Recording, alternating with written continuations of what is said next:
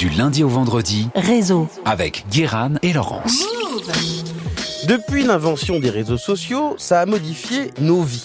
On a eu accès à une personnalité numérique, mais ça a aussi fait naître des doutes. Et une question, comment être sûr que les personnes à qui on parle en ligne sont les mêmes dans la vraie vie? Parce que beaucoup se sont fait euh, tromper, ont rencontré quelqu'un sur le net qui n'était pas du tout ce qu'il disait être, et ce phénomène a même un nom, le catfish. Alors pourquoi les arnaqueurs en ligne portent le nom d'un poisson? Voici l'histoire du catfish. Tout a commencé à New York. Arnaque, crime et putaclic, réseau, mytho, poisson-chat et cabillaud. Au départ du catfishing, il y a un jeune homme. Son nom, Yaniv Schulman, mais tout le monde l'appelle Nive. Et au début de cette histoire, il a 23 ans. Nive est new-yorkais, artiste, danseur, acteur, devenu photographe pour des ballets de danse contemporaine. Ses amis, eux, sont des plasticiens, des réalisateurs, une bande d'artistes qui partagent des ateliers dans le sud de Manhattan. La vie de Nive va changer le 13 août 2007. Ce jour-là, une de ses photos de danse apparaît dans un article du New York Sun, un journal qui, comme son nom l'indique, est publié à New York. Très content, Nive poste la photo sur le nouveau site que tout le monde utilise à l'époque, Facebook. Trois mois plus tard, Nive reçoit un colis, une reproduction en peinture de sa photo parue dans la presse, signée simplement d'un prénom, Abby, qui se présente comme une fan de son travail et qui a visiblement beaucoup de talent. Nive a une groupie. Mais ce n'est pas ce que vous croyez, c'est beaucoup plus mignon que ça. Abby a 8 ans. Elle vit loin de New York, dans le Michigan, et elle contacte Nive sur Facebook. Touchée d'inspirer une petite fille aussi douée pour la peinture, Nive la remercie et lui envoie même une autre photo pour qu'elle puisse continuer à peindre et développer son art. Abby envoie régulièrement des messages à Nive. Elle lui raconte comment elle s'est liée d'amitié avec une souris blanche qui au départ devait servir de repas au serpent de son père qui est mort pendant la nuit. Bien évidemment, cette correspondance entre un grand gaillard adulte comme Nive et une petite fille se fait sous le contrôle d'Angela, la maman C'est elle qui envoie les colis et parle avec Nive au téléphone. Angela est très reconnaissante.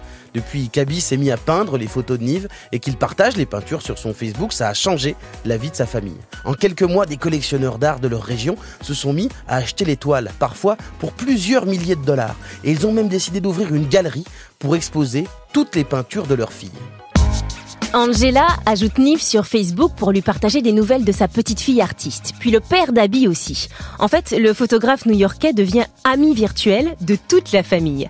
Intrigué par cette rencontre fortuite qui est en train de devenir une success story, Rel, le frère de Nive et son pote Henri décident de filmer cette histoire pour en faire un documentaire.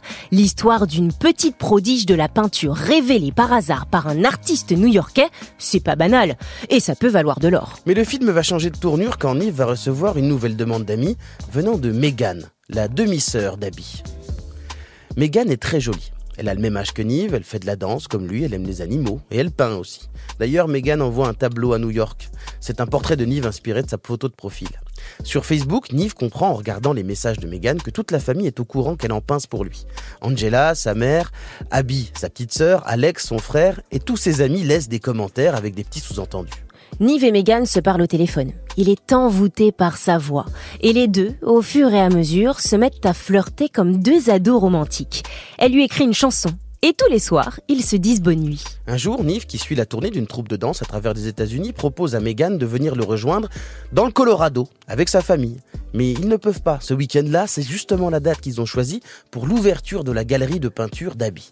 Nive est déçu, mais le soir, dans son hôtel, il reçoit un message. Megan et sa mère Angela ont enregistré une chanson pour lui. Problème, ce son, Nive a l'impression de le connaître. En faisant des recherches, il retrouve l'original. Il fait écouter les deux versions à son frère et Henri, qui le suivent partout pour le filmer, et aussi sont catégoriques. La chanson n'est pas du tout d'Angela et Megan. Elles ont menti. À ce moment-là, tout bascule encore. Nive est piqué au vif. Est-ce qu'on lui ment depuis le début?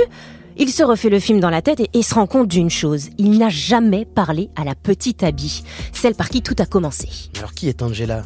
Qui, qui est Megan Est-ce qu'elles existent vraiment? Est-ce que Abby est une vraie petite fille?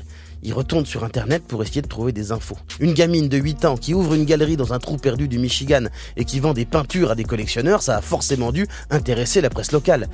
Mais il trouve rien. Nive est complètement perdu. il se dit, mais j'ai parlé à Angela. Il a entendu la voix de Megan. Il a échangé des messages avec certains de leurs amis sur Facebook. Il les a vus commenter, liker, partager. Et il a une adresse. Alors pour en avoir le cœur net, Nive part dans le Michigan, toujours filmé par son frère et leur ami Henri.